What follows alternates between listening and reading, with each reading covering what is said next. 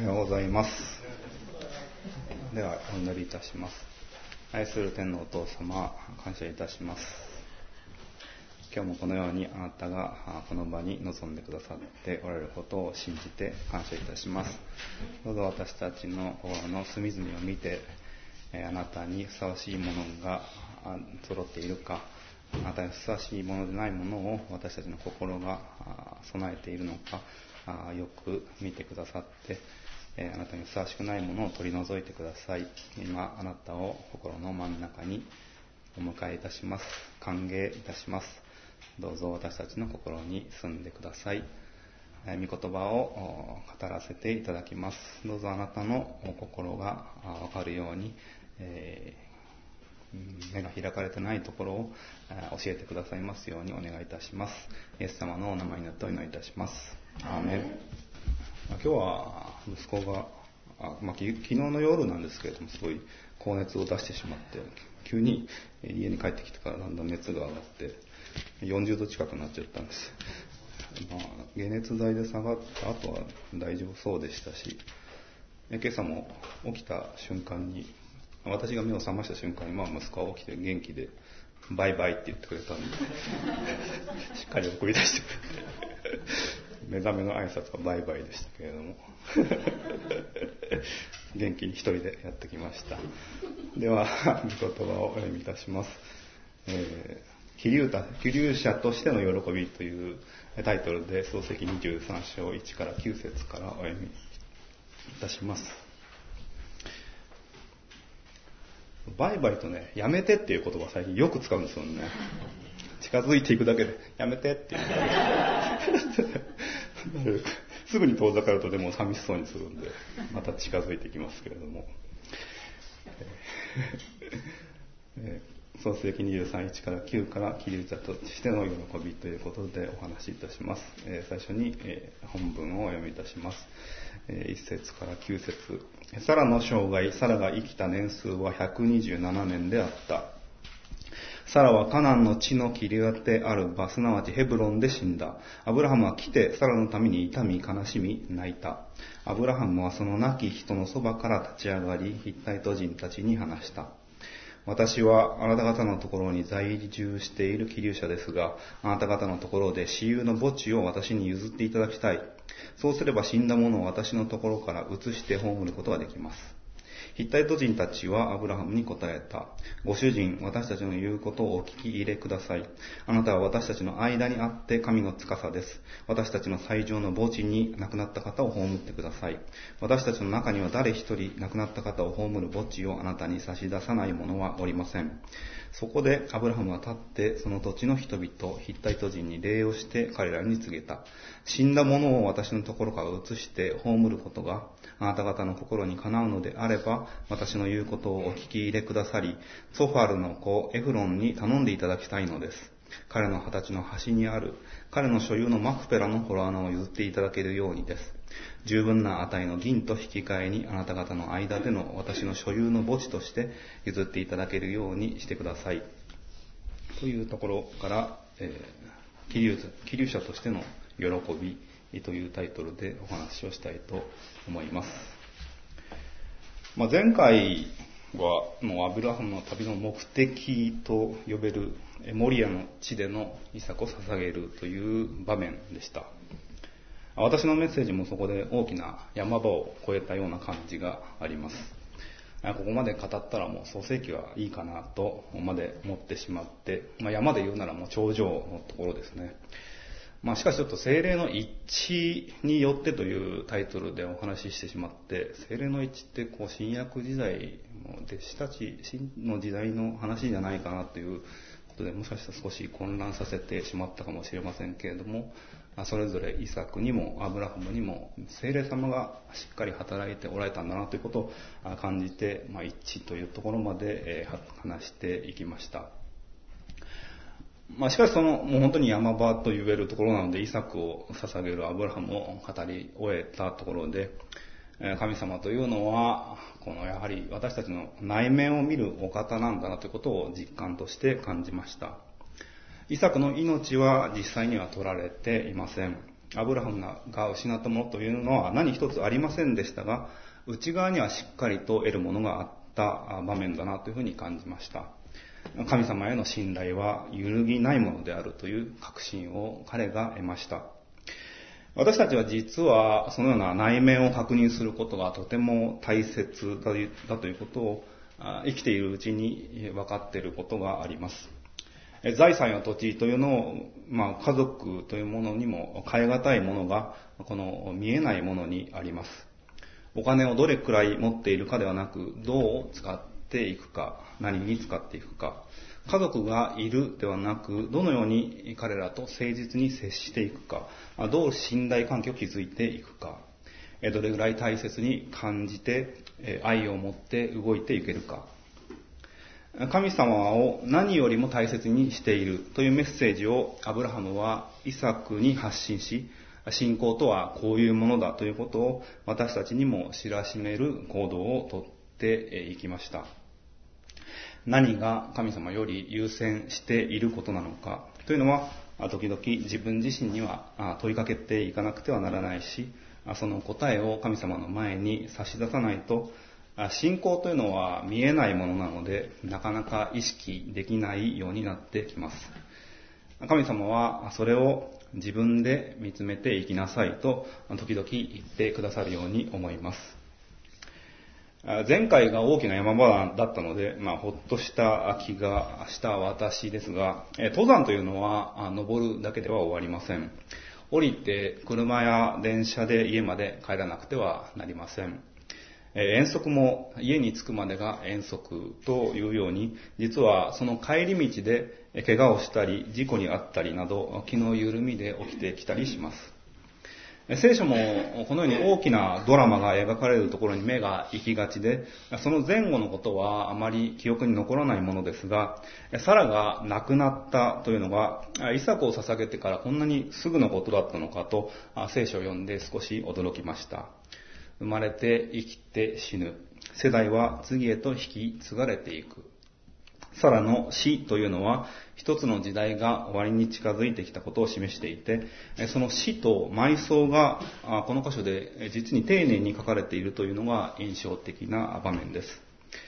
では、1、2節をもう一度読みます。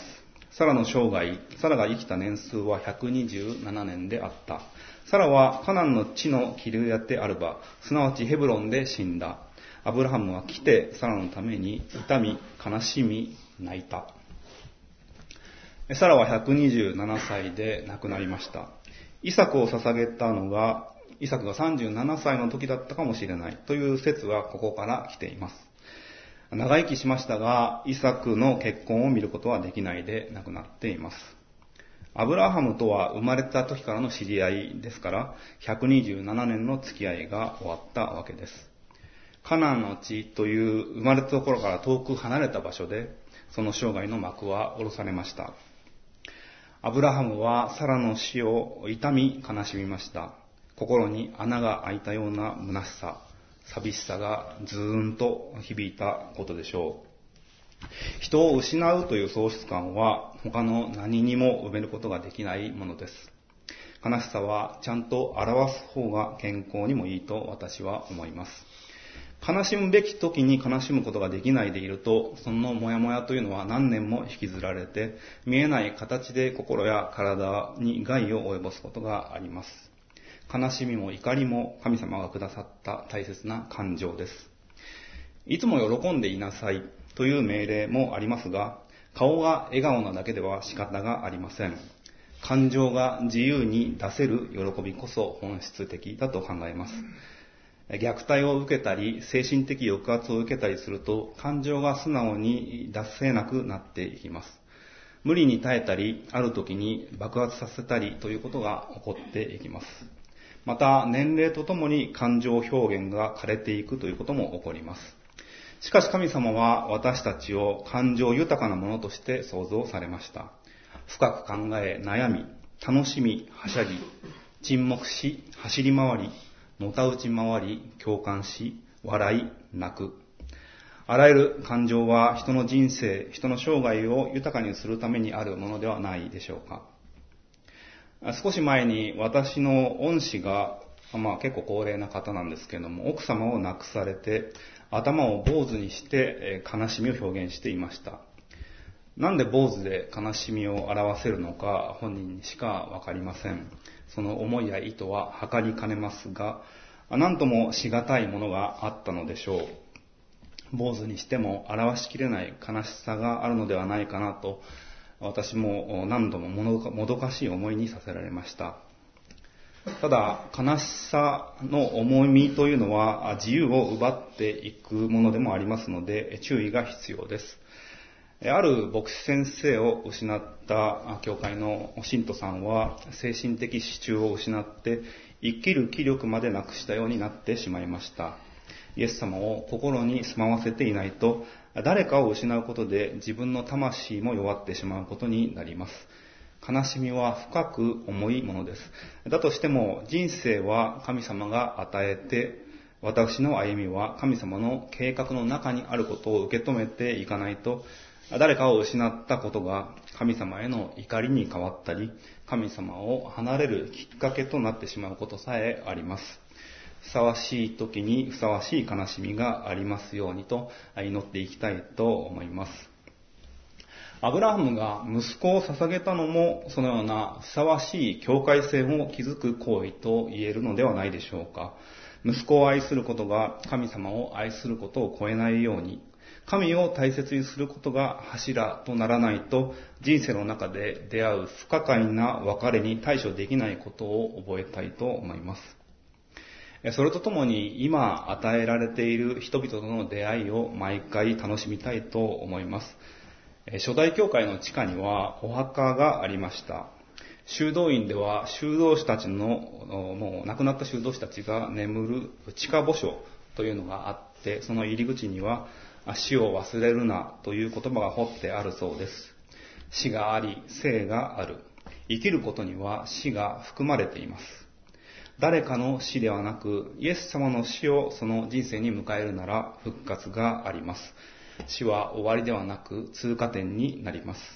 大切な人の死は悲しみだけで終わるものではなく、希望や栄光をもたらすことを私たちは覚えたいと思います。アブラハムはサラのために泣き、泣き、泣き果たし、それを終えると立ち上がり、お墓を準備しようとします。3、4節アブラハムはその亡き人のそばから立ち上がり、ヒッタイト人たちに話した。私はあなた方のところに在住している気流者ですが、あなた方のところで所有の墓地を私に譲っていただきたい。そうすれば死んだものを私のところから移して葬ることができます。悲しみを十分に表すことができたので、その場から立ち上がり、次の行動に移ることができています。お葬式の時に、こう、喪主の方は一番悲しんでいる人がやるんだなということを、これは悲しみを忙しさで忘れさせるためなのかなと考えたことがあります。悲しみを内に秘めながら動かなくちゃいけないというのは酷だなと思ったのですが、一番悲しむ人がそのようにしたいのかもしれないと立ち上がるアブラハムに感じました。悲しみを忘れるのではなく、亡くなった人を心に刻みつけるために一つ一つの行動をかみしめながらするのかなと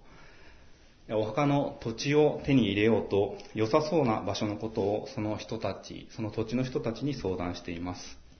私は気流者ですがということを強調しています。あなた方の所有の墓地を気流者の私なんですが譲ってほしいと土地をまだ持っていないということを明らかにしています。イサクが生まれてからその土地にはしばらく住むことに決めたアブラハムですが、イサクが成長し、サラが亡くなるまで、そこに自分の所有の土地というのを購入していません。最初に購入するのは、お墓のための土地というのは興味深い場所だと思います。神はこの土地を与えるとアブラハムに約束されました。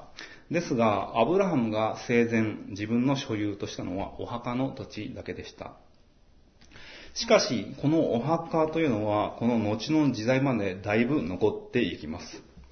アブラハムはキリスト教にとって信仰の父ですが、イスラム教にとってもユダヤ教にとっても父として慕われています。現在もそのお墓の場所というのは残っていて、それぞれの宗教の聖地として大切に扱われています。この場所がお墓の場所に選ばれたというのが伝説としてユダヤ教で語られていて、そこには縦札が置かれています。内容としては、アブラハムが羊を一匹、その洞穴の中にこう逃げ込んだので追いかけていって、その中に入っていくと道が二つに分かれていました。その片方の突き当たりまで行くとお墓が二つあって、よく見るとアダムとエヴァのお墓だったというのです。後で二つに分かれたもう一つの道に入ってみると、神様がこの先に行ってはならないと言われました。これはもしかしたらエデンの園の入り口ではないかなとアブラハムが考え、この洞穴を何とか手に入れたいと考えたということなのです。これはあくまで伝説なので真偽は定かではありませんが、この場所がサラのお墓にとどまらず、アブラハム、イサク、ヤコブと、それぞれの奥様方のお墓になっていることを思うと、神様の計画の中でかなり重要な場所として定められた場所だと言えます。そう考えると、お墓というのは家よりも後まで残るものですね。その人が生きた証でもありますし、その人が実在したことを表すことにもなります。クリスチャンでツアーガイドをしていた人が、イスラエルのツアーに参加した人たちに聖書の話、話をしていたら、ノンクリスチャンのある人が、そんな物語なんて聞きたくないと言われたそうなんですけれども、この場所は聖書の登場人物のお墓ですと説明すると、え、聖書の話って本当にあったことなの？と驚いたそうです。実際にここの地を歩いた人が眠っている場所、イサクを捧げたあのアブラハムが埋められているお墓と思うと、聖書の言葉に立体感が生まれてくる感じがします。それらが記念碑的に何千年も残されることなど想像はできなかったでしょうけども、アブラハムは愛する妻への思いに動かされ素敵なお墓を手に入れようとしています。この場所を購入しようと思いついたのはおそらく神様がこの場所をあなたとあなたの子孫の地とするとおっしゃられたからです。子孫のための約束の土地でもありますから、将来いつまでも自分の子孫が住んでいくことになります。祝福を受け繁栄していく場所、神様の守りの中、神様を心から礼拝する人々が集まってくる場所、御国の価値観で生きていける場所、ここにお墓を作るならどこにも移されることはない。とそこまで考えたかはわかりませんが、イサクによって約束はこれまでも、あ、これからも進んでいくことを確信してこそ、この土地にサラを埋葬するのを決めたのではないでしょうか。いつまでもこの場所で安らかに眠ってほしいという思いがあったのです。旅人でありながら最初に購入した土地が妻のお墓のためというところに愛を感じないでしょうか。私も今まで土地を購入したことがないので、最初に土地を購入するなら妻のお墓のためにしようかなと思いましたが、元気なうちに買っちゃうとちょっと嫌な感じになるかもしれないので、まだやめておきます。ただこのお墓購入というのはちょっといろいろごたごたあるんですね。アブラハムに話しかけられたヒッタイド人はこう答えます。ご主人、私たちの言うことをお聞き入れください。あなたは私たちの間にあって神の司です。私たちの最上の墓地に亡くなった方を葬ってください。私たちの中には誰一人亡くなった方を葬る墓地をあなたに差し出さないものはありません。あ、おりません。神の司ということで、アブラハムは土地の人々から尊敬を受けていたようです。ですが、その答えはアブラハムの望みにかなうことではありませんでした。最上のお墓は提供できるというのですが、自分たちのお墓に葬るのはいいということで、曲がりする形でサラの場所は確保できるというのです。アブラハムの土地とはならずに、ヒッタイト人の土地のままです。それではどうも具合が悪いので、再度交渉を始めます。7、8、9節を読みいたします。そこでアブラハムは立って、その土地の人々、ヒッタイト人に礼をして彼に告げた、彼らに告げた。死んだ者を私のところから移して葬ることがあなた方の心にかなうのであれば、私の言うことをお聞き入れくださり、ソハルの子エフロンに頼んでいただきたいのです。彼の二十歳の端にある彼の所有のマクペラの洞穴を譲っていただき、いただけるようにです。十分な値の銀と引き換えにあなた方の間での私の所有の墓地として譲っていただけるようにしてください。ヒッタイトの人々に話していましたが、アブラハムが欲しいと思う土地は彼らの持っている場所ではなく、エフロンという人物の土地でした。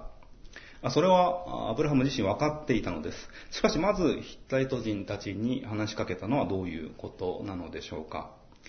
ここではお墓を買うことに関して自分は気流の身であるが大丈夫かなということをまず知ることができたというのではないでしょうか。また彼らが大丈夫と言っているのですから土地の持ち主に購入を持ちかけた時に味方になってくれる人たちなんじゃないかなという援護を見込むこともできます。お墓を購入するというのは畑や住居と違ってその土地の人々に貢献することとあまり結びつきません。畑なら作物ができますし、羊を飼うことや、あだでしたらあ肉や乳を提供することができます。そこに住むと決めたということでも、神の神の司として役に立ってきたこともあったようですから、あ何かしらその人々に役に立つことができます。しかしお墓というのはその土地の人々への貢献指数というのはゼロに近いです。それももしアブラハム個人のお墓であったんならば、尊敬している人たちもあったでしょうから、敬意を表して、まあ、アブラハムさんならいいですよというかもしれませんけれども、妻のサラのためとなると、こちらの誰かのお墓に一緒に入れてもいいですよ程度のことで済ませばいいかなと思われてしまったのです。しかし、アブラハムはこの地で葬るのはいいですよと言っている彼らの言葉を掴んで希望を持って、ぜひマクペラに欲しいんですよと畳みかけます。神の約束はあっても子供は一人与えられただけです。神の約束はあっても土地はまだ所有していません。しかし心には確信が来ています。心に描くことなく夢は実現していきません。希望を抱いても動かなければ手に入れることはできません。信仰は行動と車の両輪のようにつながっています。それにしてもアブラハムがこれほど土地が欲しいと言っている姿はなかなか珍しいなというふうに思わされます。彼は自分のために何かを欲しがるという姿は他には見ていません。聖書では描かれていません。彼が行動を起こす原動力というのは誰かのためというのがありました。老いのロトがさらわれた時には敵となった王たち相手に戦った。それはロトのためでした。ソドムとゴモラが滅びないようにと取りなしの祈りをした時もロトとその家族のためでした。子ができないという妻が言うので、奴隷と寝たのはサラのためでした。今もサラのお墓のために交渉し、どうにか土地を手に入れようとしています。積極的に自分の欲しいもののために動くということは、アブラハムの行動原理には当てはまりません。神様に言われて旅に出て、神様に言われて自分の子を捧げて、時に妻が王に召し抱えられそうになっても、自分の妻ですと言えないほど自己自己主張のない男ではありますが、あまあどちらかというと積極性のない彼だからこそ神への信仰をコツコツ築き上げて信仰の父とまで呼ばれるようになったのかもしれません。ですから消極的で悩んでる人がいらっしゃったら大丈夫。聖書にアブラハムというなかなか消極的だった偉人がいるよと励ましてあげることができます。神様のご計画は本当に面白いよと偉大な神様も一緒に紹介できるでしょう。そんな神のご計画と共にある消極的アブラハムが積極的に動いて最初に手に入れようとしているのは死んだ人を埋葬する場所です。そしてこれがイスラエルが約束の民の土地となる第一歩となるというのは神様の不思議な摂理を思わされます。はじめに夕があり、朝がある。エデンの園の始まりには日没があります。輝いた朝ではなく沈黙と暗闇の夕から始まります。クリスチャン生活の始まりは洗礼です。それは死を意味していて、そこから新しい命の始まりの起点としています。ですから、お墓であることがイスラエルの始まりというのはおかしいことではありません。死から命が始められるという神の新しい命のダイナミズムをここで感じることができます。気流者として様々な土地を渡り歩いていくと、新しい土地ではいつもよそ者として扱われます。自分の存在はその場所では確定しておらず、どのような説明で自分のことを説明、えー、存在を表すことができるかなと考えながら接していくと、だんだん自分の存在とは何か、自分は何者であるかというのが確かになっていきます。少し緊張感があり、その土地のやり方に戸惑いもありますが、私はしがらみや慣れ合いがないところの方が自由を感じやすいですし、自分のアイデンティティを徐々に掴んでいくというような感じもどちらかというと好きなので、旅先や知らない土地に出かけることが好きな方です。まあ誰かの見方や思いに敏感すぎるのかもしれません。少し違ったことを始めるのに勇気がいります。例えば私の職場で朝の出勤時間を変えるのにちょっと勇気がいりました。10時までに出勤すればいいという会社なので、9時頃いつも現れていたのですが、子供ができてからは7時半に行くことにしました。時間が違うと会う顔が全く違います。早く現場に出たい人たちが事務所に集まっているので、少しピリついた雰囲気もあり、会話もほとんどありません。9時台の人たちはよく話していました。時間を変えたことに関して誰かに聞かれたら何を答えるのか、短く説明するのか、しっかり答えるのか、え変えてからはしばらくの間頭の中でシミュレーションしていました。自分の生活リズムを変えることでもそのようなチャレンジが私にはありますが、それって違う見方をすると新しい命が始まることに少し似ているのかもしれません。旅に出て新しく出会った人に自分を紹介していく。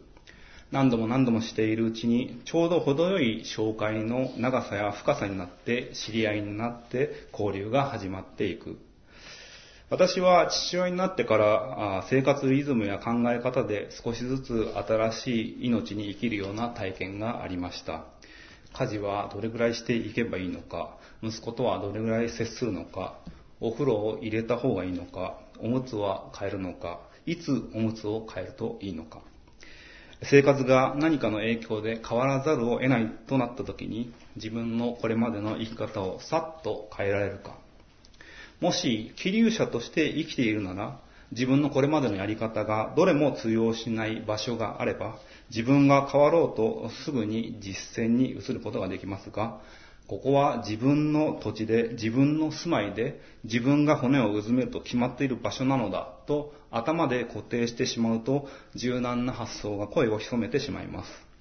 移住させられ続けることで、新しい地域での振る舞いが丁寧になり、神様の説明も丁寧にしていき、礼拝とはどういうものであるかということも詳細に説明しながら、地域に打ち解けていったというのが、アブラハムにはあったのではないでしょうか。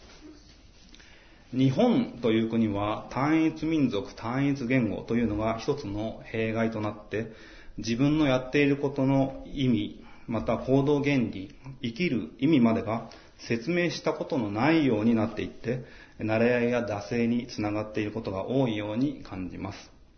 なぜ礼拝をするのですか？なぜ神様に祈るのですか？なぜ聖書を読むのですか？という質問があったとしたら、みんなやってるからかなという答えでは、ああ、そうなんだ、くらいしか言えなくなります。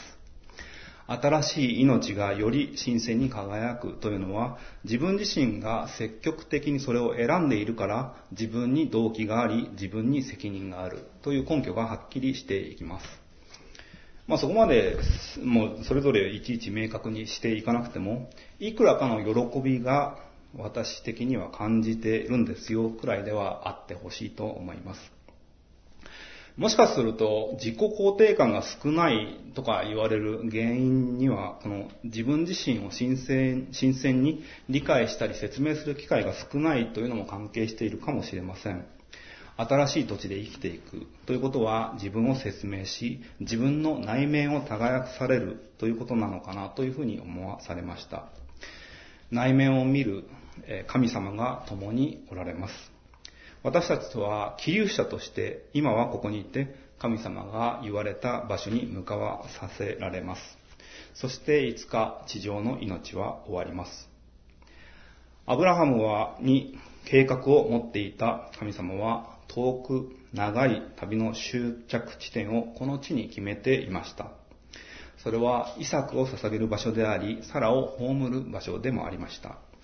そこに至るまでに多くの内面的訓練を受けてきたアブラハムは最後の課題であった一人息子を捧げるという大仕事を終えて妻の埋葬というもう一つの大仕事に取り組んでいます。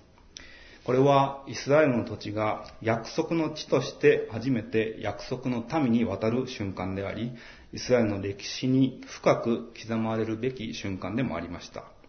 イスラム教、ユダヤ教の歴史にとっても意味深い瞬間となります。そしてアブラハム個人にとっても悲しくも記念碑的な出来事となりました。愛する人のために素晴らしい場所を購入するという初めての買い物は愛の証でもあり、歴史的事実として、アブラハムの実在を刻みつける出来事となりました。ですから、信仰者だけではなく、歴史に興味を持つ人たちにも引きつける出来事です。しかし、神様は内面を見られます。ヘブル書11の13をお読みしたいと思います。これらの人たちは皆信仰の人として死にました。約束のものを手に入れることはありませんでしたが、遥か遠くにそれを見て喜び迎え、地上では旅人であり、気流者であることを告白していました。地上で何を得るかではなく、信仰があるかどうかということを神様は見られています。土地を買いどこに住むかではなく、生きている間は起立しているのであって、本当の住まいは天にあるということが私たちの喜びです。約束のものは手に入れなくても、神の約束を信じているというのが私たちにとって虚しいことでしょうか。アブラハムはサラが与えられ、イサクが与えられました。地上で得るものは天で与えられるものからしたらわずかかもしれませんでしたが、その一つ一つに天の輝きが宿っているものばかりです。子孫の数はずっと後になって星の数、塵の数ほどになります。土地も後の時代にはるかに広がっていきます。今はまだイサクだけ、今はまだお墓の土地だけですが、約束のものをはるか遠くに見ながら、神と共に会って内側が豊かに耕され、多くの地域を渡り歩き、多くの人と接しました。それは神の祝福が多くの地域に流れ、多くの人々に流れていくためです。私たちも気流者として一時的に今はここに生きています。多くの土地を渡り歩くことはないかもしれませんが、あなたしか祝福できない場所があります。それはあなたが今いる場所であり、出会う人々です。どうか神様がその場所に使わされていることを覚えて、出会う人々、向かう場所場所を祝福してあげてください。あなたの出向く地を祝福した人はまだいないかもしれませんから、気流者として新鮮な思いで、すべての人々が福音を待っていますから、あなたの祝福の祈りを聞きたいと願っています。あなたの祈りしか届かない場所に、そあなたの祈りしか届かない人々に祝福を配ってあげてください。お祈りいたします。愛する天皇と様、感謝いたします。この地で気流者としてアブラハムは生きてきて、本当に最後の最後まで自分自身の土地はなく、サランのお墓の土地を最初の購入として自分のものとしようとしています。私たちに与えられるものは、この地上では数少ないかもしれませんが、あなたを胸に抱きながら、あなたの希望を抱きながら、私たちの住むべき場所は、天に本当の場所があることを、喜びを覚えて歩むことができますように。偉大な神が、本当に私たちに大きなものを託し、大きなことを成し遂げようとされています。しかし、私たちがそれを聞いて、動くことなく、その計画は進んでいきません。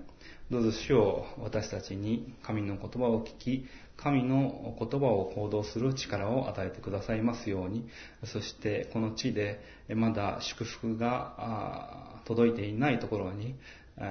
私たち一人一人が届いていって、人々に平安を及ぼすことのできますように、私たちに知恵を与えてください。どうぞ主を今来られていない一人一人の地もあなたの豊かな祝福で満たされますようにあなたの栄光が輝いてその顔から輝く栄光がその見ている人々たちに主の栄光として伝わりますようにあなたに期待いたします。